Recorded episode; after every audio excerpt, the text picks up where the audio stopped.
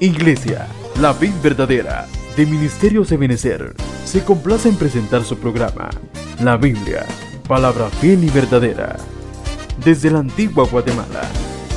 Bienvenidos.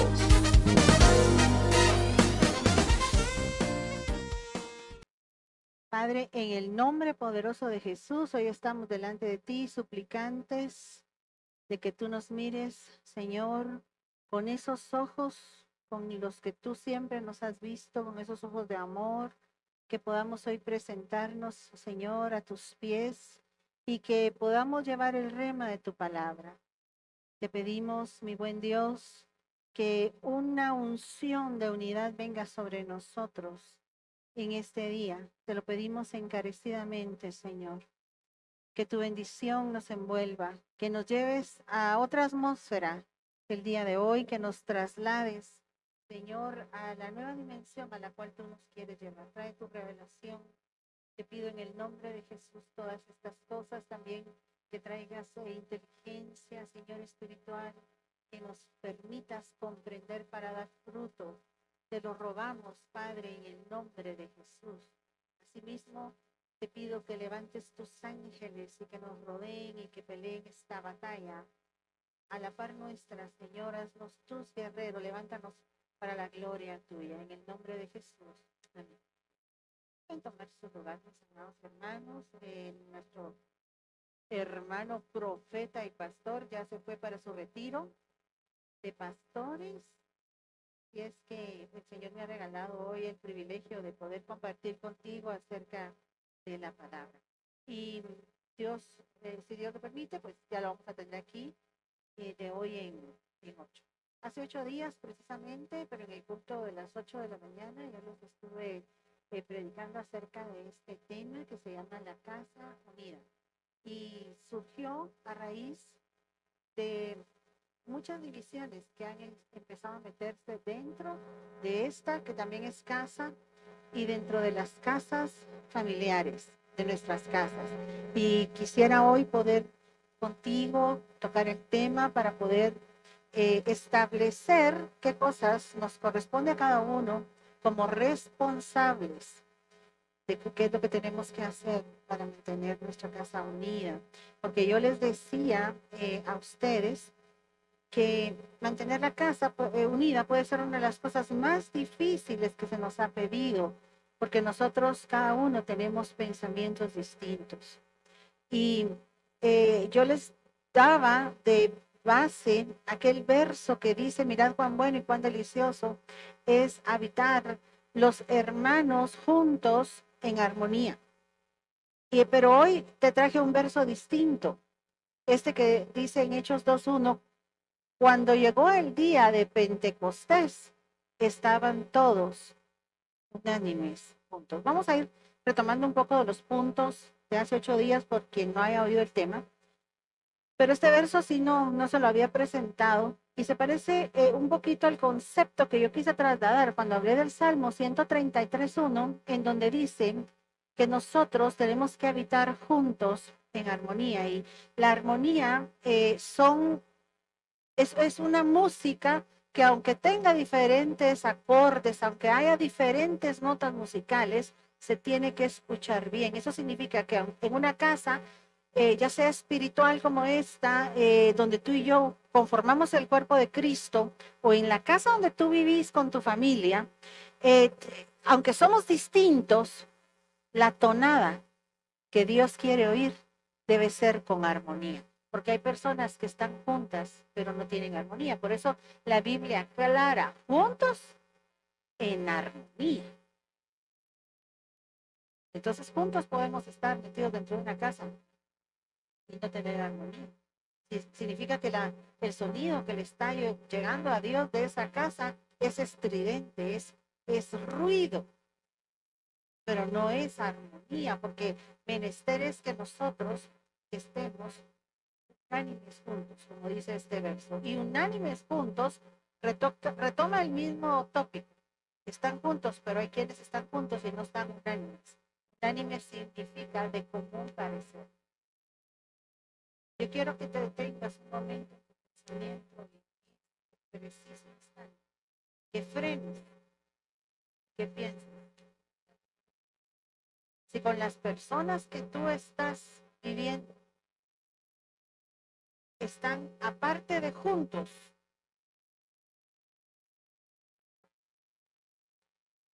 de común parecer. Si hay armonía de la que habla el Salmo 133, 1. Si lo que le llega al Señor, si lo que Él percibe de tu hogar es ruido, o si es una armonía agradable.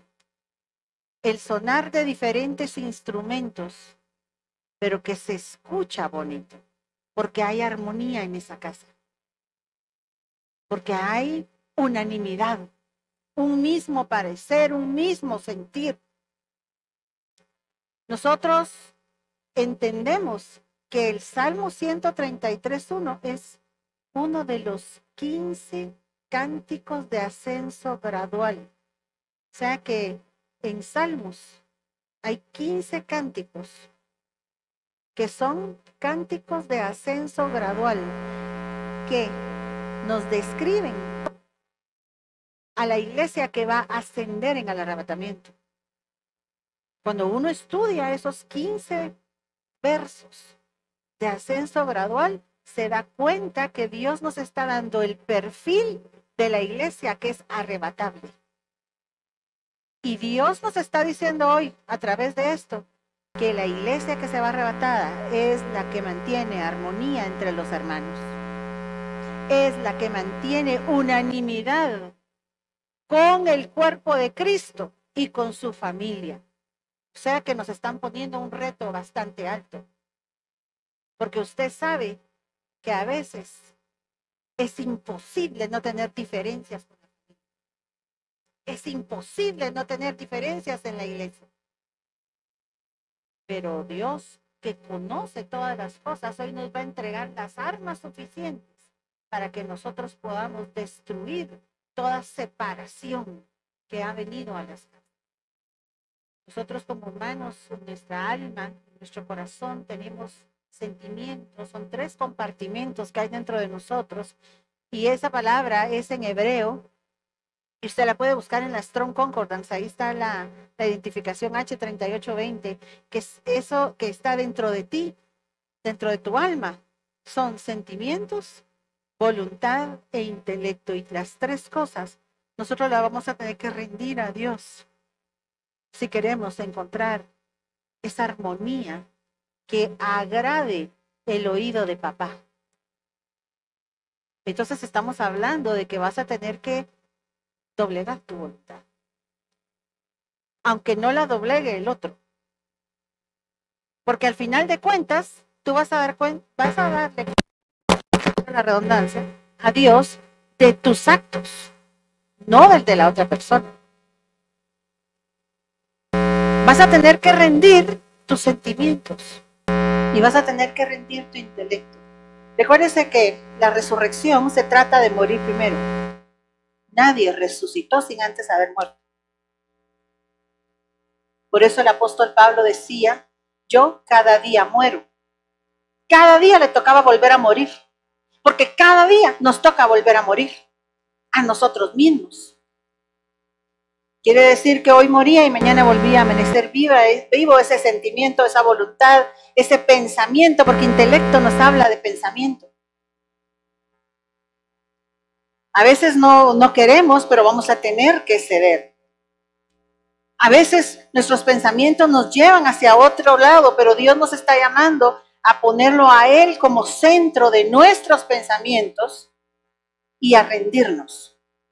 Y a veces también la voluntad, los sentimientos, todo esto nos fue a rudo. El Señor dijo en Marcos 3:25 que una casa que está dividida no va a permanecer. Y se refiere a la iglesia también, porque mi casa, casa de oración será llamada. Nosotros como iglesia tenemos que entender que somos un mismo organismo, un mismo cuerpo, el cuerpo del Señor Jesucristo. Somos una misma familia, una misma consanguinidad, que estamos unidos. Cuando el Código Civil de Guatemala describe lo que es el matrimonio, dice que son dos personas que se unen con el ánimo de permanencia.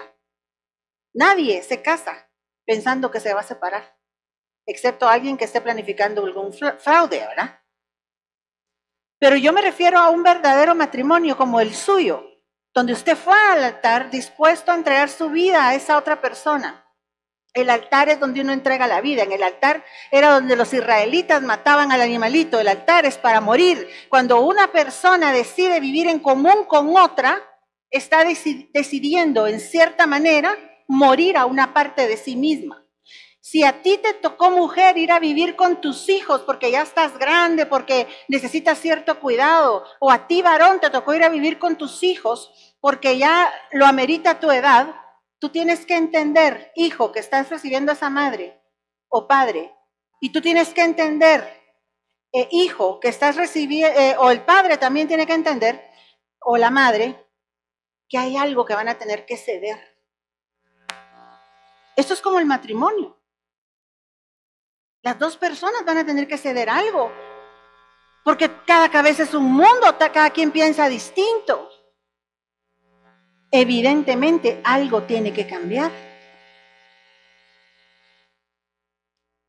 en la forma en que están viviendo. Pero si nosotros queremos permanecer como familia, sostenernos en pie, como dice ahí en una de las posibles traducciones de esa palabra permanecer, vamos a tener que perseverar. Perseverar en el esfuerzo de estar juntos. Porque claudicadores hay un montón, pero nosotros no somos de los que retrocedemos, dice la Biblia, sino de los que permanecemos. Para eso tenemos un tercer cordón, que es nuestro Señor Jesucristo. Por eso la Escritura dice, cordón de tres dobleces no se rompe pronto. Yo les decía hace ocho días que hay matrimonios que por ellos fueran y ya no estuvieran juntos. Pero como está el Señor involucrado ahí, dice la, Escritura en Malaquías 2.14 que Él atestiguó el día que se unió esa pareja.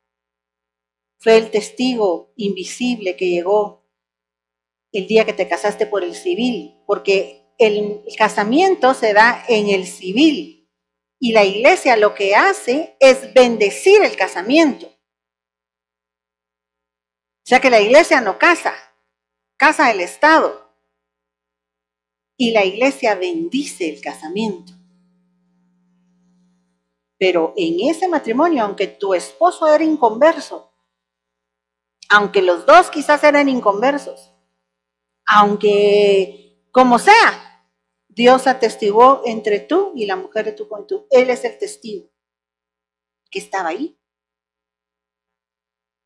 pero verdaderamente que vamos a tener que aferrarnos a ese tercer cordón que es el Señor si nosotros queremos permanecer unidos, ya sea como pareja o ya sea como familia. Porque si por nosotros fuera, todo se hubiera destruido ya. La Biblia hablando del matrimonio dice que el matrimonio trae aflicción al alma. En Primera de Corintios 7, 28 es ahí. Perdone usted, lo voy a corregir de una vez. Primera de Corintios 7, 28. Vamos a hacerlo bien hecho. Me, tiene paciencia, ¿verdad? La paciencia es una de las cosas que hay que llevar en familia a veces. Entonces, ahí dice, estás ligado a mujer, no procures soltarte. Estamos hablando en el Nuevo Testamento. Estás libre de mujer. No procures casarte. Pero si tú te quieres casar, no estás en pecado. Si la doncella se casa, no peca. Pero yo les quiero anticipar, está diciendo Pablo, que el matrimonio trae aflicción. La carne es la suma del alma más el cuerpo, entonces trae aflicción en el alma. Y, esa aflicción se puede traducir presión porque eh, empiezan un montón de presiones en, el hogar cuando ya hay involucrada más de una persona. Llevémoslo a, a hogares también que, les está tocando vivir juntos y que han tenido que acoplarse y se, se han sentido bajo presión, que se han sentido en aflicción, que se han sentido en angustia, persecución o tribulación, que son las otras posibles traducciones de la palabra aflicción en ese versículo. Entonces Pablo les está diciendo, casarse qué calidad. Lindo. El Señor Jesucristo se va a casar con su iglesia. Hermoso. Pero deben de entender que van a haber diferencias. Y que lo que yo quisiera, dice él en el verso 32, es que no tuvieran congoja. Porque ¿saben qué? El que está soltero, dice él, tiene cuidado de las cosas de Dios. Pero el casado ya se enfoca en su matrimonio ya cambiaron las cosas, ya no es igual. Y lo mismo le pasa a la mujer, dice en el verso 34. Usted lo puede leer ahí, de 1 Corintios 7, 34. Y esa palabra congoja habla de distracción. El Señor estaba diciendo, antes de que te casaras, tenías puestos los ojos en el autor y consumador de la fe, como dice Hebreos 12, Dos, pero ahora te me distrajiste porque estás casado. ¿Será que eso es un permiso que Dios le da a quienes se casan para desentenderse de las cosas de Dios? Pues no, porque siempre en Primera de Corintios 7:29, hablando del mismo tópico, el mismo apóstol pone un equilibrio y dice, miren, les voy a decir una cosa, el tiempo es corto. Resta pues que los que tienen esposa hagan como que no tienen y sigan poniendo sus ojos en el autor y consumador de la fe y dejen de estar distraídos por estar peleando, por estar en estrés, por estar en congoja. Y los que lloran, como que si no llorasen, y los que se alegran como si no se alegrasen, y los que compran como si no poseyeran nada, y los que disfrutan de este mundo como si no disfrutaran de este mundo, porque la apariencia del mundo pasa, pero lo que viene allá es eterno. Entonces, miren hermanos, el tiempo es corto. Y tenemos que poner en nuestro corazón las cosas en el lugar que tienen que estar como dice ahí. Van a tener que hacer como que ya nos vamos. Y cuando uno vive la vida cristiana, como que va a enfrentar a su creador, porque nosotros no tenemos la vida comprada. La compró Cristo, pero usted no sabe qué día se va. Mire ahora con el COVID tantos decesos que han habido. Personas que ya le están dando cuentas al fiel creador de su vida. En un abrir y cerrar de ojos se está muriendo la gente ahora con el COVID delta. Porque como no da síntomas, le dio un infarto, dice. Usted va al cementerio y no mira cruces solo de personas adultas, hay crucecitas también. Solo nuestro buen Dios sabe qué día vamos a estar delante de Él entregándole cuentas. Solo nuestro buen Dios sabe qué día es el arrebatamiento. Es decir, cuándo es que la iglesia va a ascender a las nubes para de ahí ser arrebatada. Ya sabe cómo es la doctrina, ¿va? Todos los cristianos subimos al juicio del Señor Jesucristo que se llama Bema o Bima de Cristo. Todos. Pero no todos son arrebatados. Dice la Biblia que subimos a las nubes y que de ahí, después del juicio, unos siguen ascendiendo y se van ya a las bodas del Cordero porque dieron la talla y los cristianos que no dieron la talla los van a regresar avergonzados en un abrir y cerrar de ojos. Un abrir y cerrar de ojos es una milésima de segundo, porque para Dios, ¿cómo es que dice? Un día es como mil años y mil años es como un día. Entonces, en lo que usted hace un parpadeo, Dios lo puede hacer vivir una vida en el, en el tiempo de Él. Como cuando alguien entra en coma eh, y los médicos tratan de resucitarlo y pasan 10 segundos y regresa con, a la persona a la vida y viene contando que vio un montón de cosas que en 10 segundos no le hubiera dado tiempo de ver, porque en un abrir y cerrar de ojos fue traspuesto a otra dimensión. Y, y así va a ser. Por eso es que los que vengan van a estar dispuestos a dar la cabeza por Cristo, porque ya fueron y les dieron una probada de lo que es estar delante de Él. Y van a decir, era cierto, yo no me consagré. Entonces, ¿dónde está el anticristo que me quita la cabeza? Poco es eso a la par de lo que voy a ir a estar a la, eternidad con mi Señor, pero por, porque no dieron la talla antes. Los que nos vamos antes, ¿cuántos dicen que nos vamos antes? Vamos con galardones. No nos vamos a ir cristianos de túnica blanca a la eternidad, sino que llevamos galardones. El tiempo es corto cuánto que dicen eso.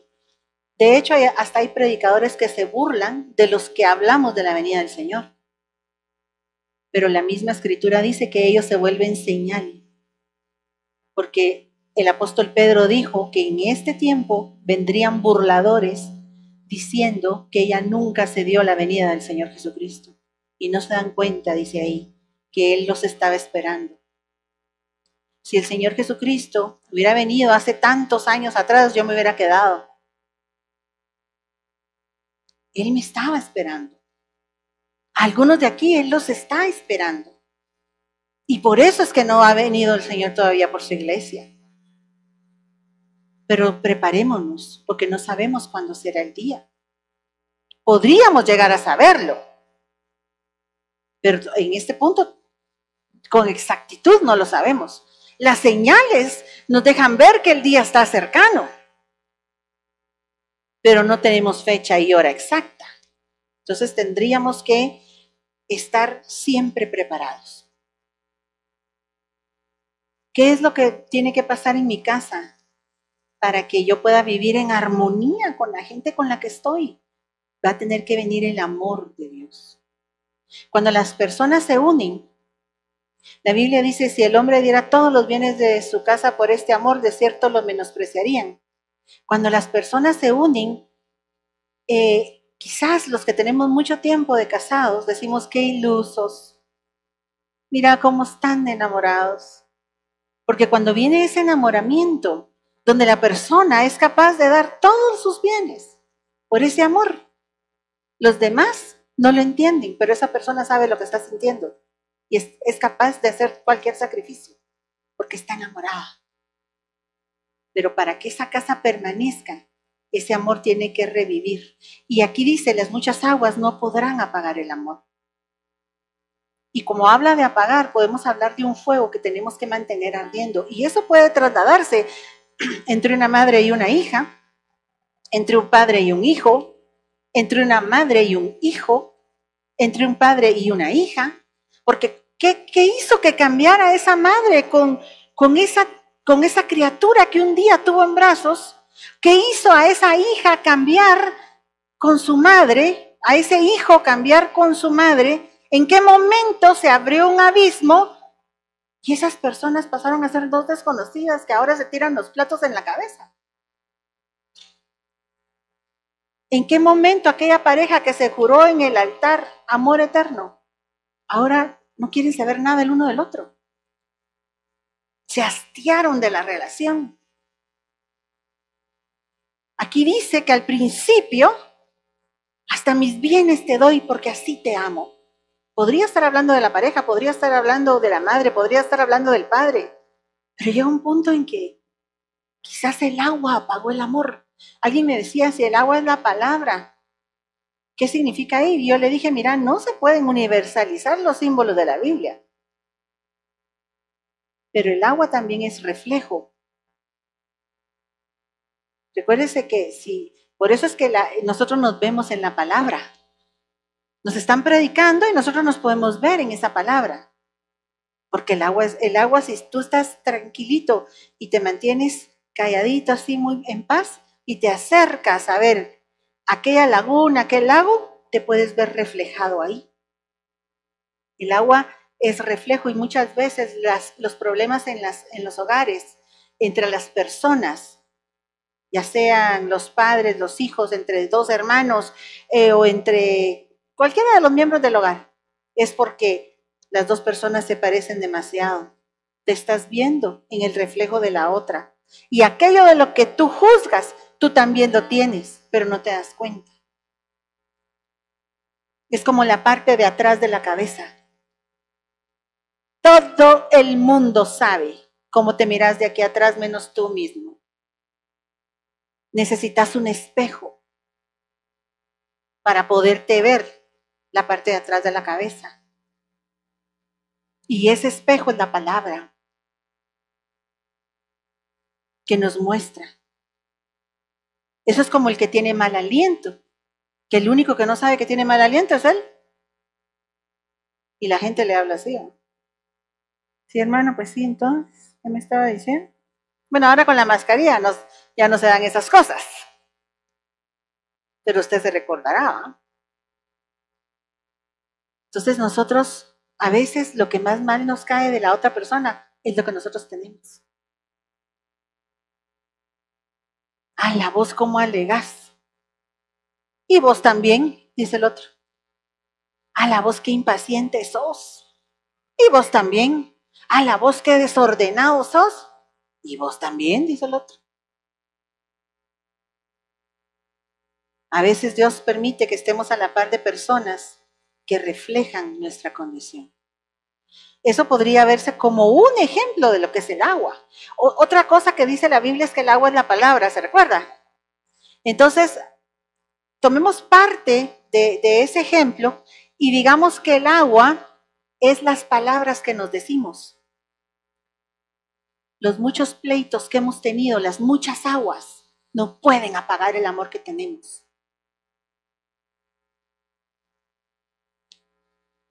Y también el agua nos habla de presión cuando el agua viene como correntada. Es algo que te está presionando. Es algo que te puede traer suciedad. Es algo que, que es peligroso muchas veces. Pero ahí está diciendo, no importa, yo me comprometí. Que todo lo mío era tuyo y todo lo tuyo era mío. Está hablando de bienes. Y yo te amo y esas aguas no van a poder apagar el amor. Y cuando se lleva a ese nivel, y te estoy hablando que se puede dar en cualquier tipo de relación familiar, puede ser entre dos hermanas, que antes, cuando crecieron, tú no sabías de quién era la ropa que usaban porque se prestaban todo. Mis bienes son tuyos porque yo te amo, hermana. Y no hermana de la iglesia, sino hermana del, consanguínea, ¿verdad? Pero ahora ya no se hablan. Ahora son enemigas. Porque vino un poco de agua y les apagó el amor. Nosotros tenemos que esforzarnos en mantener vivo el amor. Entre hermanos. Como yo les decía hace ocho días, con nuestros hermanos, compartimos vientre, quizás no simultáneamente, porque no somos trillizos, sextillizos o, o cuaches o gemelos, pero con ellos nos vimos obligados a venir a este planeta en el mismo vehículo. Y aquella mujer que nos trajo, aquel vientre, es un vínculo que tenemos, nos, aparte del consanguíneo. Pero el amor para ello tiene que ser ferviente.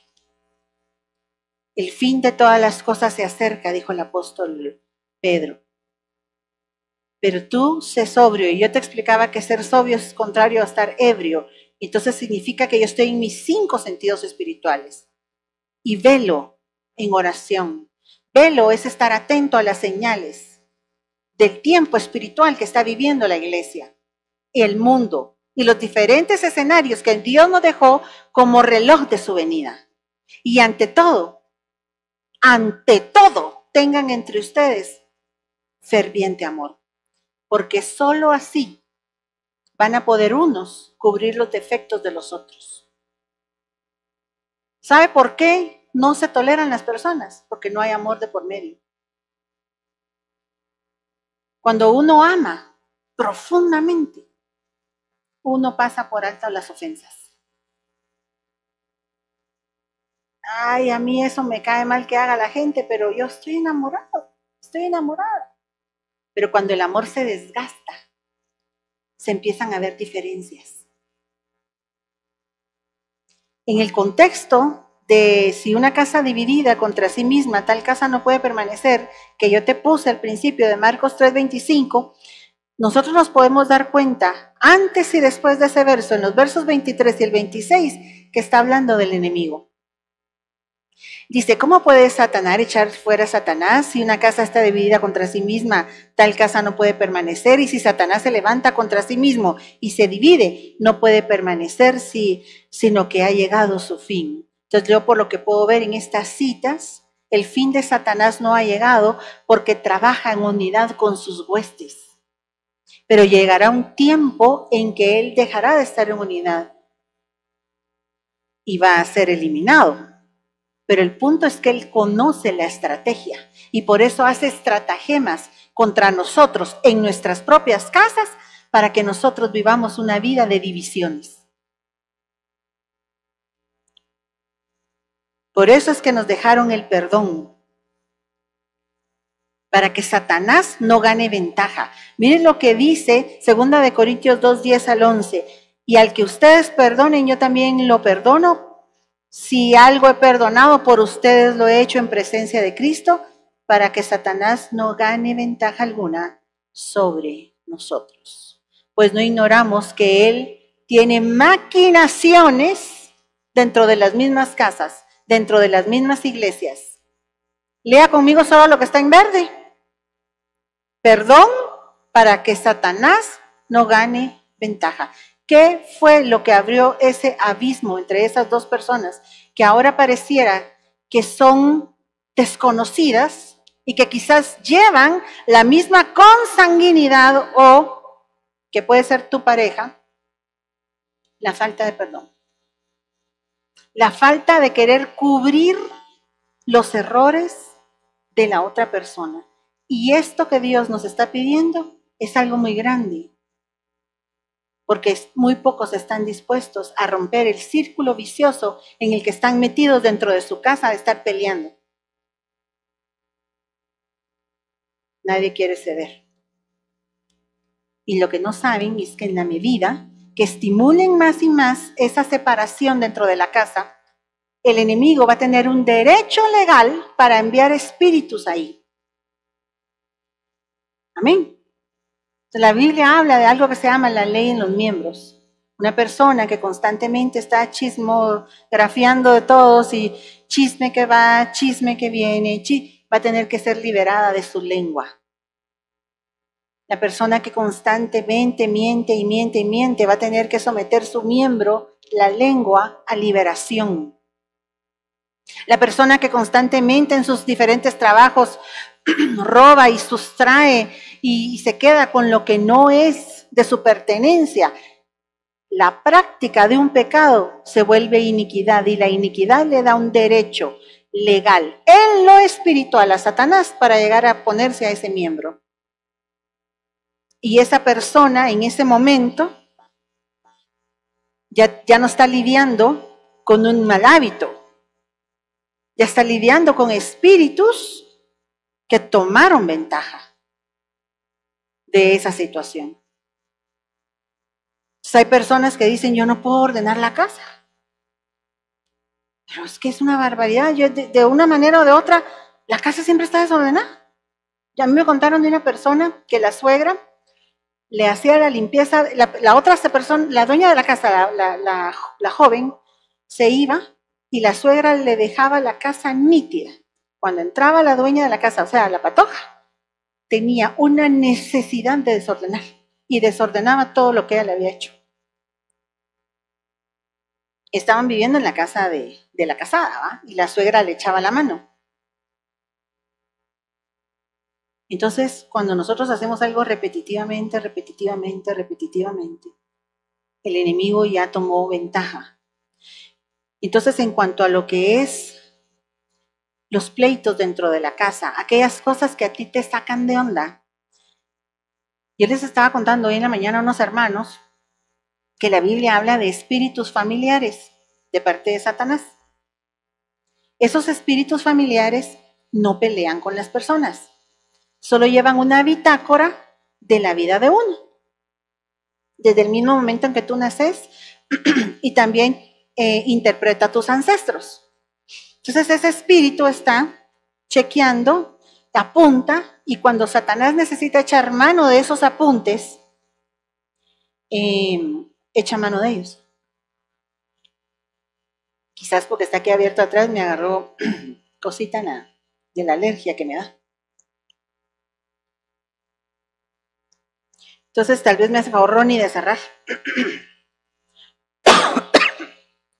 Tranquilo, corona, dijo el pastor. Ronnie tiene la llave. Entonces, el, el enemigo lo que va a hacer es estimular lo que a ti te cae mal con esa otra persona. Amén. Dime que te cae mal. Mira, a mí lo que me saca de onda es que me mientan. No a mí. Estoy hablando de un caso ficticio. Decime qué te saca de onda a ti. Alguien que me dé un ejemplo y me ayude en lo que me agarra la tos. ¿Nadie? ¿Mm? La gente que repite las cosas te saca de onda.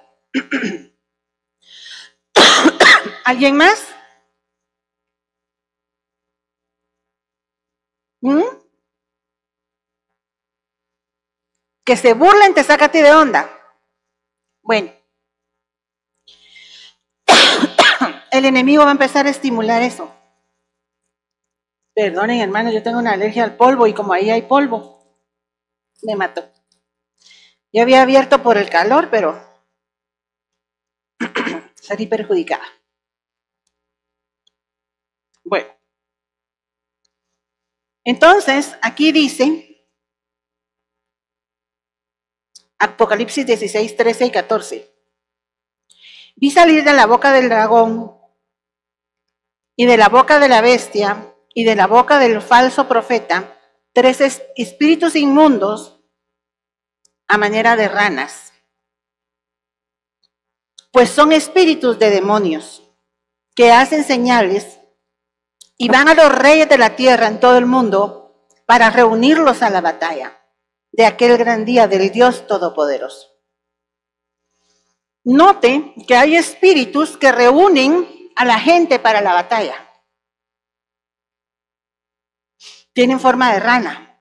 O sea que las ranas no son figura exclusivamente de espíritus de, sexo, como les prediqué un día. Por eso le digo que no se pueden universalizar los símbolos en los sueños universalizar los símbolos de la Biblia. Así como el león de Judá, también está el que es como león rugiente. Y tienen dos significados completamente opuestos. Así como la serpiente Satanás, también la serpiente que levantaron en el desierto era figura de la redención que iba a venir a través de Cristo. Entonces, estos espíritus de demonios estimulan que haya guerra en la casa y que esa guerra traiga división. Está hablando de ranas.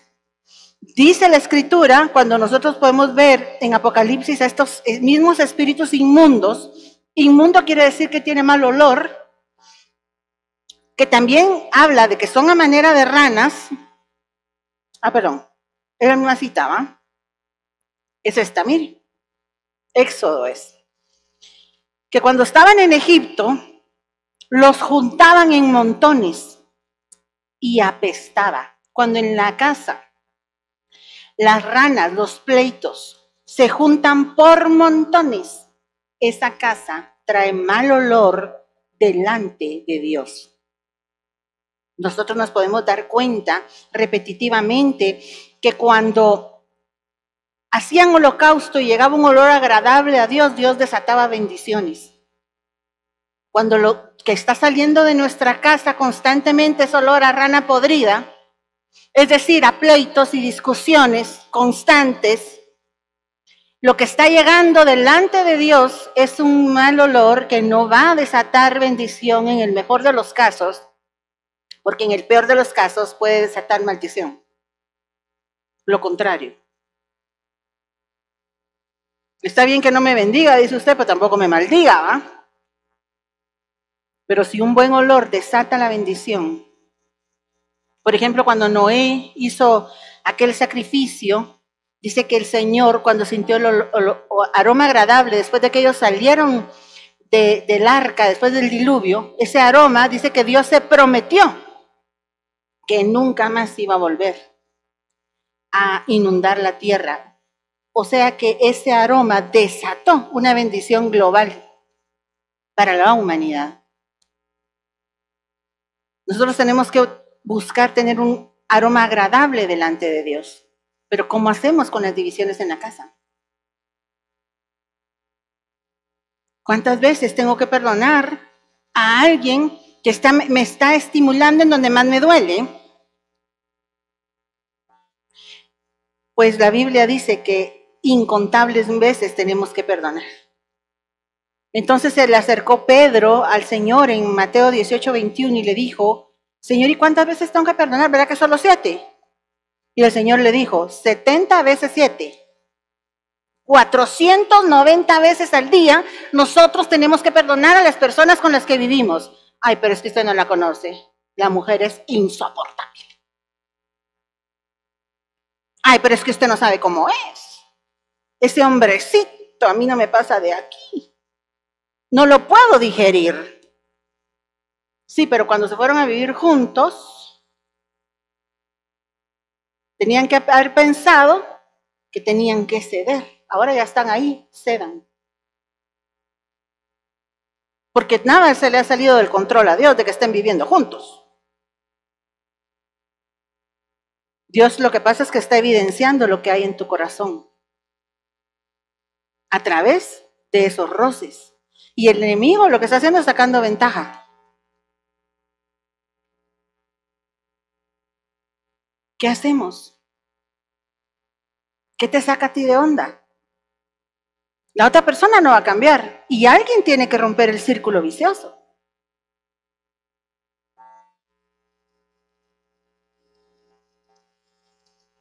Quizás es uno de los hijos el que va a romper el círculo vicioso y va a dar la mía extra. No tiene que ser la persona de más edad en la casa la que sea la más espiritual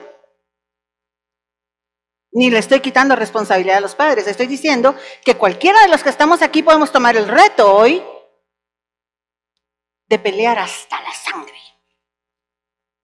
Porque a veces actuamos por genética de la manera en que actuamos. Es un ancestro el que nos está molestando.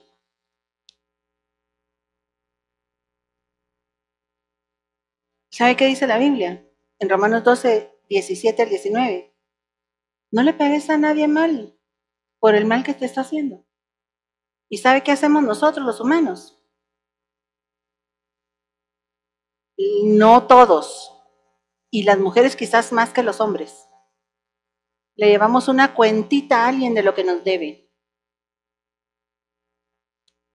Se le cayó, que lo recoja. La vez pasada me contestó mal.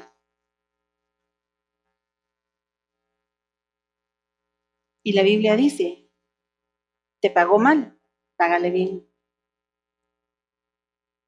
Procura lo bueno delante de todos los hombres. Si es posible, en cuanto dependa de ustedes, estén en paz con todos. En lo que a mí corresponde, yo le fui a pedir perdón. Si no me perdonó, ya queda entre él y Dios, entre ella y Dios. A la te le humillaste, me humillé delante de Dios, no de los hombres. Él me dijo que en lo que era posible, si de mí dependía, que yo estuviera en paz con todos. Busca la paz y la santidad sin la cual nadie verá al Señor. No puede haber santidad sin antes pasar por la paz. Yo antes enseñaba predicaba que estar en paz con todos para Dios estaba al mismo nivel de, ser, de mantenerse en santidad, pero el apóstol nos ha abierto los ojos a una diferencia que es que una cosa no se da sin la otra. No puedes estar en santidad si estás peleando con la gente. Busca la paz con todos. Y la santidad sin la cual nadie verá al Señor. En lo que de ti dependa, refrena tu lengua y está en paz con todos los hombres. Y luego dice, no se lleven cuentitas unos a otros, no se venguen. sino dejen lugar a la ira de Dios porque está escrito que la venganza es de Él y que Él es el que va a pagar, dice en el verso 19. Y luego en el 20-21 dice así que si ese que es tu enemigo, que probablemente, y si Dios está poniendo a hablar de eso, sea el de tu misma casa, dale de, comer, si tiene hambre. No le vas a dar recumimba. Le das así, de buena lid. Y si tiene sed, dale de tomar. Pues haciendo esto, ascuas de fuego amontona sobre su cabeza. Entonces se reaviva el amor. Y el agua no va a poder apagar fuego. Está mencionando fuego otra vez. No seas vencido de lo malo, sino vence con el bien el mal. ¿Qué significa esa última frase que puse así en más grande y más resaltada?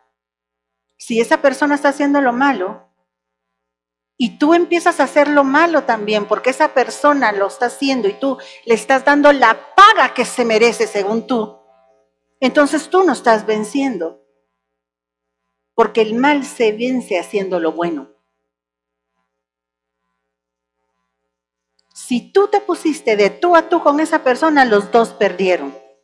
Yo les ponía de ejemplo que si dos personas, dos niños están peleando y se están dando de golpes y la mamá entra en ese momento a la habitación, a ella no le interesa saber quién empezó el pleito. Lo que ella está viendo es que los dos se están dando de golpes. A los dos los va a castigar. O a los dos va a chicotear. El Señor no le interesa quién empezó, quién tuvo la culpa. Esos son argumentos nada más para Él, porque Él no se reprimió para ir a la cruz por nosotros. Si, es, si no, Él hubiera dicho al Padre, ah, pero si no es mi culpa que estén en pecado estos. ¿Cómo? ¿Y por qué tengo que pagar yo por las penas de ellos? Pero Él no dijo eso. Fue a la cruz por nosotros. Y ahora viene la mamá y vámonos pues. Entonces tú estás peleando con alguien, así va a decir el Señor, a los dos le va a meter una ojalá de orejas. Vámonos pues. Para poner en orden esa casa. Y entonces ahí es donde vienen las pruebas. ¿va? Oiga la prédica de hoy hace ocho, porque yo les explicaba ahí que a veces va a tener que venir adversidad que involucre el interés de todos los miembros de la casa para que se unan. Ah, ahí sí están todos de a, cuentas. No se canse de hacer lo bueno. A las que qué cansado, mira, pues otra vez me está contestando mal. Es bien abusivo. A la es bien abusiva. Tú no te canses de hacer el bien.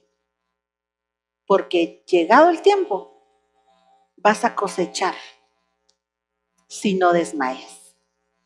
Y me voy a atrever a decirte algo. Quizás ni siquiera vas a cosechar aquí, pero cuando estemos allá, el Señor va a defender al inocente. Así que según tengamos oportunidad, dice, hagámosle bien a todos. Mayormente a los que viven con nosotros y son cristianos. Mayormente a los de la familia de la fe porque uno solo puede cosechar lo que ha sembrado. No te engañes, dice la escritura en Gálatas 6, 7. Dios no puede ser burlado. Todo lo que el hombre siembra, eso cosecha. Porque el que siembra para su carne, Está hablando de un cristiano que vive en la carne. De la carne va a cosechar corrupción. Pero el que es espiritual va a cosechar lo espiritual. Ahora, esa cosecha no es inmediata. Esa cosecha es con paciencia. Santiago 5.7 dice, tengan paciencia, miren cómo el labrador espera el precioso fruto de la tierra, aguardando con paciencia hasta que recibe la lluvia temprana y tardía. Un gesto has tenido de diferencia con la persona y ya quieres que se cambien los años que se han estado tirando los platos. No, hay que empezar a sembrar. Empieza aquella siembra. Empieza, empieza. Alguien tiene que sacar el pecho de cristiano y hacer la diferencia en esa casa. Pero no es varita mágica. Vamos a tener que esperar esa cosecha. Y si, y si las cosas no cambiaran, tú estás bien delante de Dios. La Biblia dice que cuando se hizo la torre de Babel, Dios tuvo que detenerlos a ellos porque ellos estaban en un solo lenguaje, un solo entendimiento. Dios tuvo que venir y confundir la lengua de ellos, les dio diferentes eh, eh, idiomas para que ninguno entendiera lo que el otro hablaba. Entonces, en base a este principio, hay personas dentro de la casa que están divididos porque no se entienden lo que hablan. Porque nosotros muchas veces oímos para contestar, pero no para entender. Ya estamos defendiéndonos, como ha habido tanto roce, ya estamos en guardia cuando la persona habla y quizás tal vez ni es problema el que está haciendo la otra persona, pero tú lo volviste un problema porque estás presto a contestar. Porque ni siquiera te has detenido a tratar de entender, como dice aquí lo que tengo subrayado en verde, en el entendimiento de qué es lo que la otra persona está tratando de explicarte. Pero mire, yo sé que usted ahorita está pensando en esa persona que siempre le contesta peleando, pero yo le pido por favor porque esta espada tiene dos filos. La palabra es espada de doble filo. Tiene filo para donde está usted, pero a mí también me está hiriendo ahorita. Ahorita no piense en la actitud de la otra persona. Piense cómo usted no ha puesto de su parte para entender qué es lo que esa persona le está explicando. Cuando, cuando está argumentando con usted. El entendimiento trae fruto. Y hay personas que no han, no han logrado el fruto que desean en su familia porque no se entienden, pero para poder entenderse se tienen que oír primero. Yo conocí una pareja de esposos que ellos para hablar necesitaban intérprete, pero no era que hablaran dos idiomas distintos, los dos hablaban español. Pero cuando estaban hablando, este decía una frase y el otro entendía una cosa distinta. Y entonces uno de los hijos intervenía y decía, no, mira, pues lo que mi mamá te quiso decir fue que ese día no va a estar el doctor y tenía que tener interpretación de lo que le estaban diciendo. Y lo mismo pasaba a la inversa. Lo que, ah, no, lo que mi papá te quiso decir fue tal y tal cosa.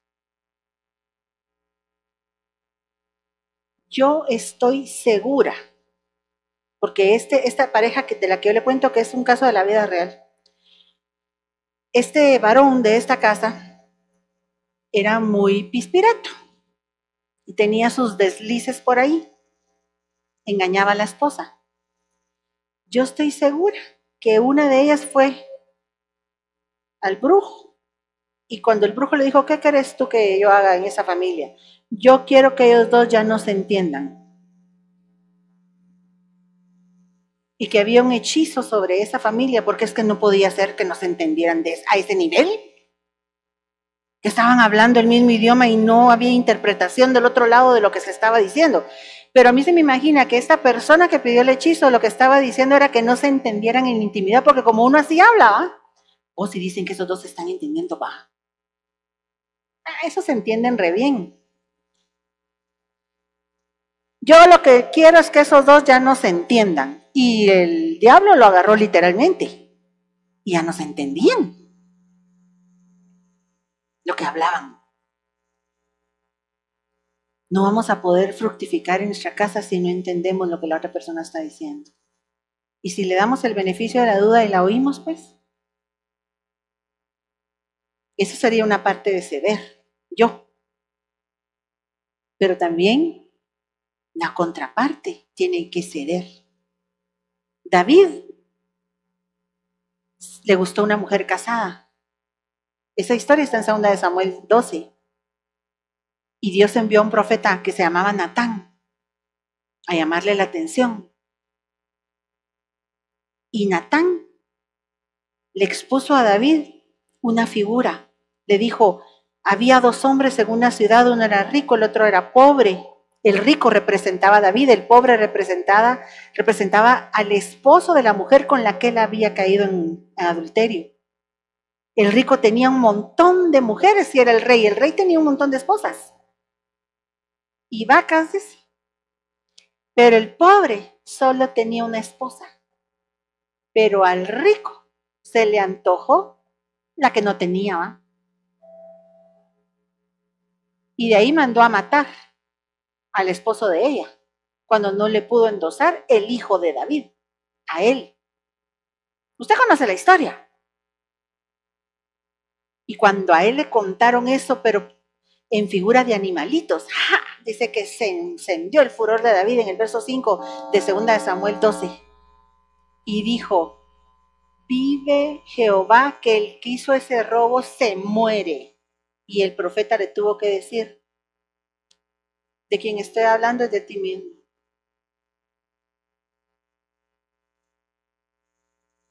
De ti estoy hablando. Nosotros no vamos a poder cambiar si no entendemos cómo somos. Y ese es el engaño del pecado. No vernos como realmente somos. No entender que de quien, a quien le están predicando es a mí, no al que está a la par mía. Yo tengo que ver mis pies de barro. Mira lo que oyes, dice la escritura. Mira lo que oyes. Si alguno tiene oídos para oír, Marcos 4, 23 al 25. Mira, percibe lo que oyes para que tengas la paga que tú quieres, porque dice que con la medida que mides serás medido y se te añadirá más. Y que si no, te van a quitar lo que tú ya tenés. El Señor nos está diciendo hoy, mira cómo oyes. Percibe cómo estás oyendo a las personas con las que vives. Porque una casa dividida contra sí misma cae. Aquí no es el mismo verso de Marcos, este es Lucas 11, 17. Y cuando habla de casa también se refiere a la iglesia porque significa templo. Se derrumba, dice en la Peshita 2015, eh, sí, 2015. Usted quiere ver su casa derrumbada, y no me refiero a las paredes, sino a la relación con los suyos. No, yo pienso que no. El Señor le dijo al Padre, yo te pido que mi iglesia sea una como tú y yo, Señor, somos uno. Y muchas veces nos va a tocar reprender a esos espíritus de rana. Ahí ya no es de, hábitos, ahí ya no es de proponerme en mi corazón, ahí va, va a tener que pararse alguien y empezar a reprender. Y quizás va a tener que reprender hasta lo que tiene en ella misma o en él mismo. Que sean uno, Señor. Juan 17, 22. Así como nosotros somos uno. Y para el que está inconforme con que le esté yo pidiendo que cambie, le quiero decir una cosa. en Deuteronomio 8, de los versos 2 al 3. Dice que Dios se llevó a Israel al, al desierto. El desierto habla de las cosas adversas que vienen a nuestra vida, para demostrarles a ellos lo que había dentro de sus corazones.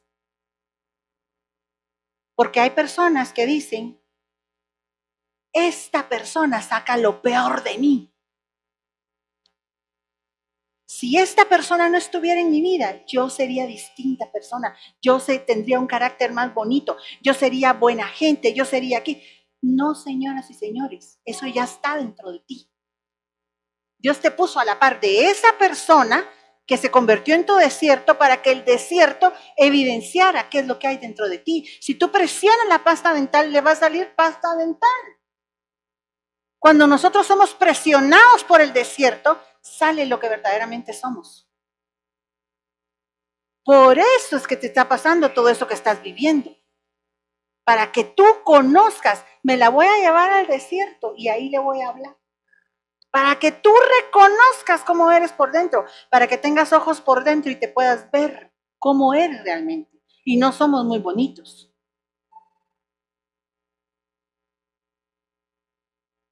Y para terminar, este ya se lo había dicho que hay que combatir hasta la sangre. Este del engaño del pecado también ya se lo había dicho. Para terminar este, póngase de pie, vamos a orar rápidamente. El que aborrece a su hermano, dice la Biblia, es como un homicida. Y Dios dice que no tiene vida eterna permanente en él. Dios nos está llamando hoy a llenarnos de amor. Reciba ese amor que ya está en usted. El amor de Cristo, recíbalo. Ese espíritu de unidad. Reprendemos toda separación en los hogares en el nombre de Jesús. Sea humilde, porque al humilde Dios lo tiene de cerca, pero al altivo lo tiene de lejos. Y usted no se quiere pelear con Dios. Sea humilde y, pida perdón si es necesario. Sea humilde y perdone si es necesario, aunque usted no quiera perdonar. Dense otra oportunidad. Ala, sí, pero ya le di 10.223. Pues dele otras 10.223 más, porque son 70 veces 7 al día las que hay que perdonar y porque tú también tienes tus errores. Y yo tengo los míos. En el nombre de Jesús, yo vengo pidiendo, pidiéndote perdón, Señor, por las veces que he dejado que los espíritus de ranas hediondas lleguen a mi casa. Te pido que tú saques eso de nuestras vidas hoy en el nombre poderoso de Jesús. Que podamos elevar holocausto agradable a ti, que venga armonía a las casas, que venga unanimidad a las casas, que estemos de mutuo acuerdo, Señor, en el nombre de Jesús, que tú nos encuentres como cuando el pueblo de Israel iba a salir de Egipto en las casas todos unidos, como un solo hombre, con un mismo espíritu.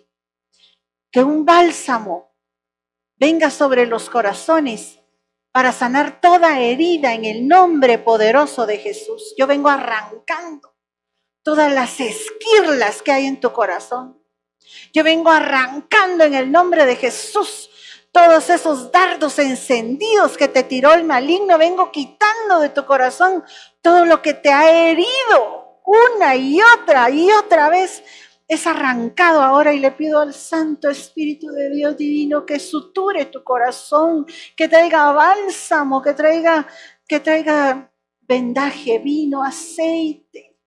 Que tu corazón sea sanado hoy, que puedas ver con amor a tu, a tu familiar que te ha herido. Que ya no quede en ti, que quede en esa otra persona. Que venga armonía a la casa que el enemigo salga avergonzado. Lo reprendemos en el nombre poderoso de Jesús y le ordenamos salir de nuestros hogares ahora mismo, en el nombre de Jesús. Gracias, Señor, te damos gracias. Padre, yo te pido que no permitas que venga ningún contragolpe por esta enseñanza, ni a, a ninguno de los que estamos aquí, ni a los que están allá viéndonos.